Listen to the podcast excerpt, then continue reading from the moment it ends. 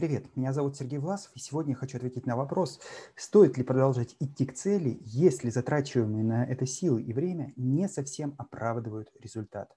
Конечно, мы живем в быстром, динамичном, меняющемся мире, и то, что было вчера актуально, сегодня может быть совершенно не актуальным. Все меняется очень и очень значительно. И поэтому регулярная оценка действительно важности, нужности, целесообразности данного результата – имеет смысл делать, делать регулярно, подводить такие маленькие а, фидбэки, а, реперные точки выставлять на промежуточном пути и оценивать, насколько для меня это важно. Ну, например, в 15 лет я очень хотел научиться играть на гитаре. В 18 лет для меня это было актуально, и какие-то аккорды я выучил и вполне себе сносно бренькал.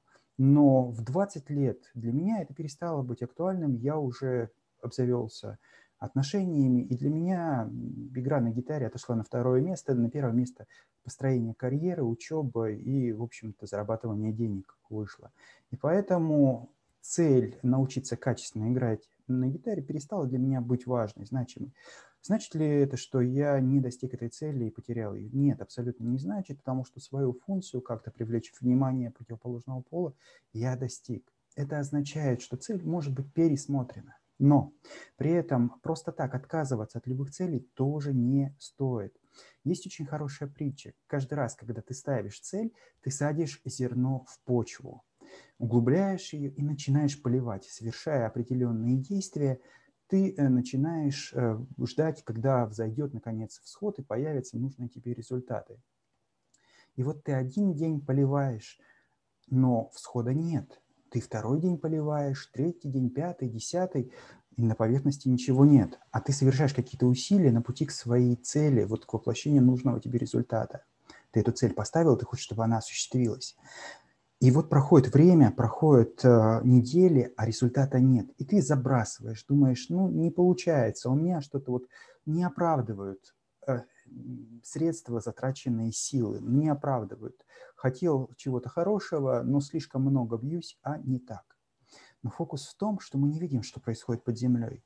А в это время скорлупа этого семени, она набухла, треснула, лопнулась, и лопнула, и начала проклевываться как раз э, первая, первая вот эта вот а, ну, зависть, первая возможность корешок пошел, стебелек начал. И вот он пробивает толщу, толщу земли и начинает двигаться. И вот уже со дня на день, возможно, он может появиться над поверхностью, но в это время ты отказываешься от реализации и забрасываешь это все. И это семя под землей, которое уже готово было проклюнуться и появиться шикарным цветком, оно начинает засыхать и увядать и исчезает.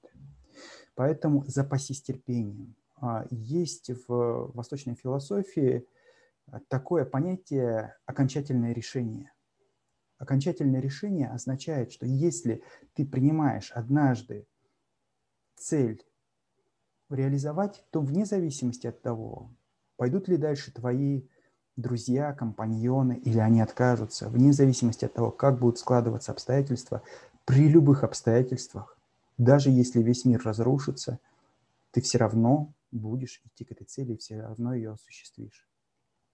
Вот часто принятие окончательного решения помогает преодолеть этот период неустойчивости, период волатильности и прийти к результату, когда, казалось бы, ну, он невозможен.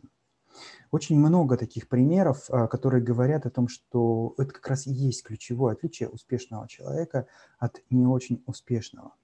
Американцы в свое время проводили интересное исследование.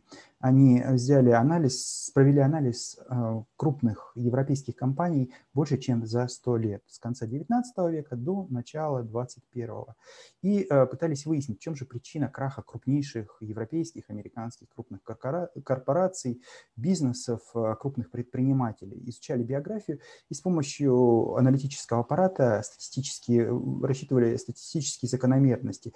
А если бы были приняты приняты другие решения, а если бы по-другому а, как-то развивалась э, ситуация, можно ли было выиграть, можно ли было положительным путем э, вывести эту ситуацию на что-то большее.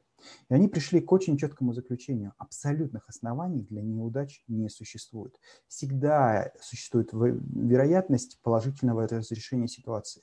И это означает, что только волевой фактор определяет твою степень результативности, достижения результата.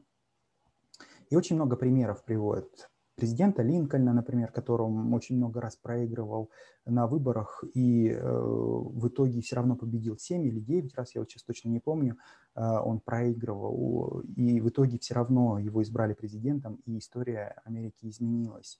Джоан Роллинг приводит, которая очень много раз, 13 издательств ему отказалась от того, как ее книгу про Гарри Поттера напечатали. Она могла бы после первого или после второго отказа сказать, ну, видимо, действительно не очень хорошо написано, и не буду писать продолжение. И таких примеров в европейской, в американской, в мировой истории очень много, в российской истории очень много. Моресьев, э, Александр Моресьев э, э, был такой летчик, который в тайгу упал, сломал обе ноги, и он мог бы погибнуть, а, пустить себе пулю там, в висок, потому что один в глухой тайге с сломанными ногами, но нет, он полз. Он не просто дополз, он не просто научился ходить, на протезах, он научился танцевать на протезах, и один из редких людей, который получил разрешение летать на самолете с протезами. И таких примеров очень много. Ломоносов, там, опять же, в истории, который а, все поморы, родственники, все моряки, он пошел и стал ученым, несмотря на то, что все отговаривали, говорили, не занимайся ерундой. И вот здесь проявить настойчивость. Две крайности – с одной стороны, пересматривать, помните, да, вначале я говорил, а с другой стороны, проявить настойчивость. Вот где грань, где грань. Здесь действительно это для себя. Вот насколько э, будет это э, отказ от цели преступлением против себя. Если ну, объективная ситуация изменилась, и действительно ты видишь, что тебе самому не важно, это не хочется, то да, имеет смысл отказаться.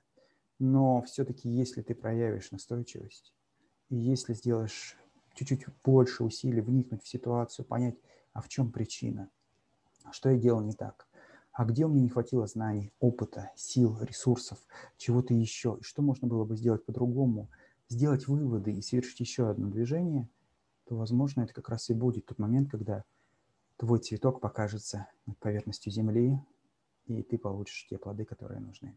Поэтому оценивай объективно ситуацию, будь настойчив и делай выводы. Умей анализировать и делать выводы. Это, пожалуй, является наиболее важным. Спасибо.